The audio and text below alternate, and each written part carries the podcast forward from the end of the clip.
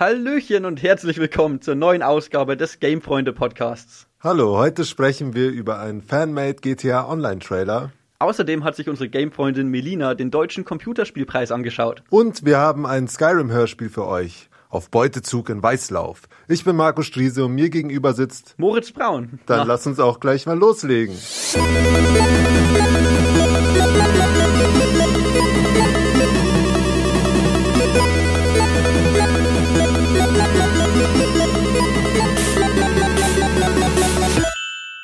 Ein Spiel, das sich schon seit Jahren großer Beliebtheit erfreut, ist GTA Online.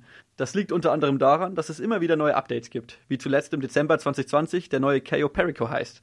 Vor kurzem wurde jetzt ein neuer Trailer auf YouTube veröffentlicht. Er verspricht coole neue Wasserfahrzeuge, eine Ölplattform und sogar eine neue Unterwasserbasis und macht richtig Lust, das Ganze mal auszuprobieren. Tja, aber hinter dem Trailer für das DLC Aquatics and Other Antics steckt aber leider nicht Rockstar Games, sondern große Fans der Reihe, allem voran der Reddit-User Lucifer Reap, der sich das Ganze ausgedacht hat.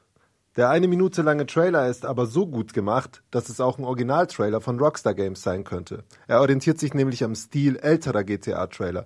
Die Fans wollen damit zeigen, was für neue Inhalte sie sich für das Spiel wünschen. Ja, Rockstar Games selbst hält sich aber wie sonst auch bedeckt darüber, was ihre Pläne für neue Inhalte für GTA Online sind. Sicher ist nur, dass das Spiel weiter unterstützt wird. Tja, vielleicht nehmen sie sich ja den Trailer zu Herzen und erfüllen die Wünsche der Fans. Aber egal, was auch als nächstes kommt, hoffentlich ist Rockstar Games da genauso kreativ wie die SpielerInnen von GTA Online. Wenn ich an Entwicklerstudios denke, dann denke ich an Ubisoft in Frankreich oder Bethesda in den USA. Es dauert ein bisschen, bis mir letztendlich auch deutsche EntwicklerInnen einfallen. Und das, obwohl die so gute Arbeit leisten eigentlich. Ja, mir geht's da manchmal ähnlich. Mhm. Oft ist es mir auch gar nicht bewusst, dass ein Spiel in Deutschland entwickelt wurde. Deswegen war ich so überrascht, als im letzten Jahr Anno 1800 beim Deutschen mhm. Computerspielpreis zum besten deutschen Spiel gekürt wurde. Ja, und auch dieses Jahr wurde der Deutsche Computerspielpreis wieder vergeben. Das Event fand am 13. April zum 13. Mal statt. Und wenn ich jetzt abergläubisch kritisch wäre, hätte ich mich davon ferngehalten. Aber unsere Gamefreundin Melina, hallo Melina. Hallo. Du kannst uns jetzt erklären, warum es sich doch gelohnt hat, die Verleihung zu beobachten. Ja, die Verleihungen des Deutschen Computerspielpreises sind für mich immer eine gute Gelegenheit, neue Spiele zu entdecken, aber auch die EntwicklerInnen und kreativen Köpfe hinter einem Spiel kennenzulernen. Und dieses und letztes Jahr sogar teilweise sehr intim in ihren eigenen Wohn- und Schlafzimmern, denn die Laudatorinnen und Nominierten streamten von zu Hause aus in das Studio. Moderiert hat das Ganze dann Barbara Schöneberger, mhm. aber da es nicht ganz ihr Spezialgebiet ist, wurde sie von Uke Bosse unterstützt. Markus hat ja vorhin schon erwähnt, dass das beste deutsche Spiel gekürt wird. Gibt es noch weitere Ehrungen da? In der Tat. Es gibt sogar noch 14 weitere Kategorien. Neben dem Preis für das beste deutsche Spiel gab es noch unter anderem die Kategorien Bestes Familienspiel, Beste Innovation und Technologie und daneben wurde auch das beste Mobile-Spiel sowie der die beste Spielerin und das beste Studio des Jahres gekürt.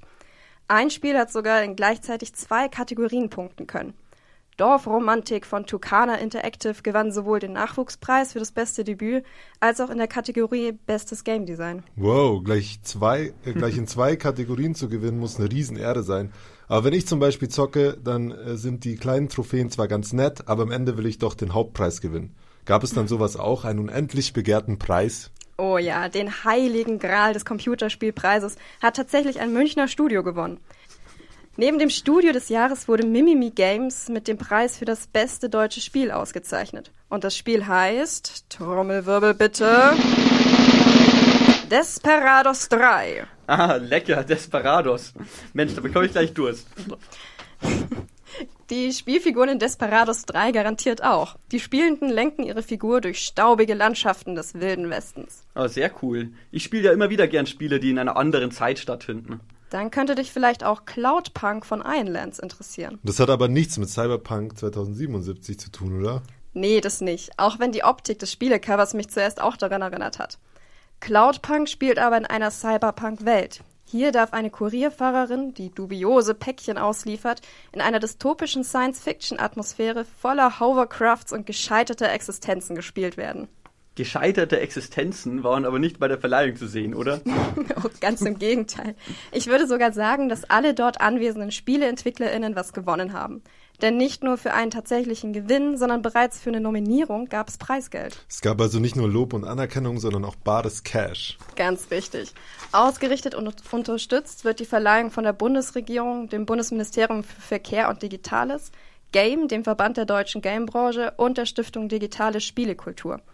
Und durch diese UnterstützerInnen und weitere SponsorInnen kam dieses Jahr neben einer leuchtenden Trophäe sogar ein Preisgeld von insgesamt 750.000 Euro für GewinnerInnen und für alle Nominierten zusammen. Oh, das ist ein ordentliches Sümmchen. Wenn man da eine, wenn man da in einer Kategorie gewinnt, kann man das Preisgeld schön in weitere Projekte stecken, glaube ich. Ich glaube auch, dass das der Gedanke dahinter war. Geleistetes belohnen und für Neues motivieren. Aber neben all diesen bereits erfolgreichen Existenzen gab es auch den Hinweis, wie wir selbst in die Fußstapfen der GewinnerInnen steigen könnten. Denn neben einer Ausbildung in der Gaming-Branche werden auch Studiengänge wie zum Beispiel Game Design an verschiedenen Hochschulen in Deutschland vorgestellt. Hm, das wäre vielleicht eine Überlegung wert, wenn es bei mir mit dem Journalismus nichts wird. also wenn du mehr darüber erfahren willst oder einfach so gerne die Verleihung anschauen möchtest, kannst du das ganze Event auf YouTube nachholen. Dann hast du auch gleich die Gelegenheit, alle nominierten Spiele und ihre EntwicklerInnen kennenzulernen. Wir gratulieren jedenfalls allen Gewinnern und sind gespannt, was sie weiterentwickeln werden. Vielen Dank, Melinda, für das Gespräch und danke auch für die neuen Spiele. Ja, vielen Dank. Ja, gerne. Fans von Skyrim finden auch nach Jahren noch Wege, das Spiel neu für sich zu entdecken. Auch nach dem gefühlten hundertsten Playthrough schaffen es kreative Spieler und ModderInnen dieser Welt es immer wieder, Skyrim für die Community weiterhin interessant zu gestalten. So eben auch der Reddit-User und YouTuber Snail. Der wollte nämlich mehr über den Reichtum und die Lebensgewohnheiten der NPC-BewohnerInnen von Skyrim herausfinden. Genau. Und der hat ganz nach Skyrim-Manier alles geklaut, was nicht nied- und nagelfest ist und diese Gegenstände dann analysiert. Als erste Stadt hat er sich Weißlauf vorgenommen. Wie dieser spektakuläre Raubzug vielleicht ausgesehen haben könnte, hat sich Gamefreundin Sina Auer mal vorgestellt. Hallo, schönes Weißlauf. Dann sehen wir mal, was du so zu bieten hast. Nochmal kurzer Check. Maximales Level hab ich und natürlich schleichen auf 100 geskillt. Die Wachen kennen mich hier noch nicht. Sollte eigentlich nicht so schwer werden. Schauen wir doch gleich mal ins erste Haus. Ah, sehr schön. Keiner daheim. Lasset das Looten beginnen. Bier, Bier, Met, eine Tunika, ein Käserad und ein Stahldolch. Naja, den reichsten Bewohner habe ich mir jetzt nicht rausgesucht, aber schauen wir doch weiter zu den Händlern. Die dürften doch mehr auf Lager haben. Kurz geduckt. Ich denke mal, du siehst mich nicht. Halt, Dieb! Ah, hoppla.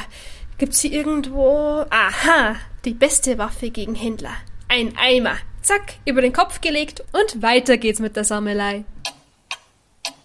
So, nach etlichen Stunden habe ich jetzt alle Bewohner bekla ich meine untersucht, alle Häuser durchgeforstet, den Markt abgeklappert. Ich glaube, ich habe alles. Meine Knie tun mir auch schon weh vom ständigen Schleichen, aber dann sehen wir uns die Ausbeute mal an und schauen mal, was sie uns über die Bewohnerinnen von Weißlauf verrät. Aha, 5251 Items hat Weißlauf insgesamt. Am meisten Wert scheinen dabei die edlen Kleidungsstücke zu haben. Und das Lieblingsgemüse der Weißlaufbewohnerinnen ist die Kartoffel. Und am liebsten trinken sie Ale und ihre Lieblingsblume scheint die lilafarbene Bergblume zu sein. Interessant, da bin ich wirklich gespannt, was die anderen Städte im Vergleich hergeben. Der ganze Wert dieser Items beläuft sich auch auf ca. 78.000 Septime, also da lässt sich schon gut von leben in Skyrim. Ich mache am besten gleich weiter in der nächsten Stadt, denn hier ist alles so leer und alle so nackt.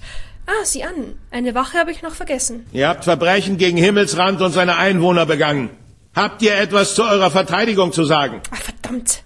Da wird man als Meisterdieb erwischt. Wie peinlich. Naja, wie gut, dass es den guten alten Quicksave gibt. Was? Alles für die Wissenschaft. Da sieht man mal wieder, wie viel Aufwand und Details in diesem Spiel steckt. Wir sind auf jeden Fall auf die Ausbeute der nächsten Städte gespannt. Wer sich die genauen Ergebnisse ansehen möchte, kann das auf dem YouTube-Kanal Snail noch tun. Wir wünschen auf jeden Fall weiterhin viel Spaß beim Schleichen und Entdecken. Und das war's auch erstmal schon wieder mit dem Gamefreunde Podcast. An dieser Folge waren beteiligt Sina Auer, Tabea Wolf und Melina Pischulti. Moderiert hat mein Gegenüber Markus Striese. Und mein Gegenüber Moritz Braun. Falls ihr Feedback für uns habt, schreibt uns doch eine E-Mail an gamefreunde.m945.de. Dann sage ich schon mal Servus und auf Wiedersehen. Und ich bis zum nächsten Respawn.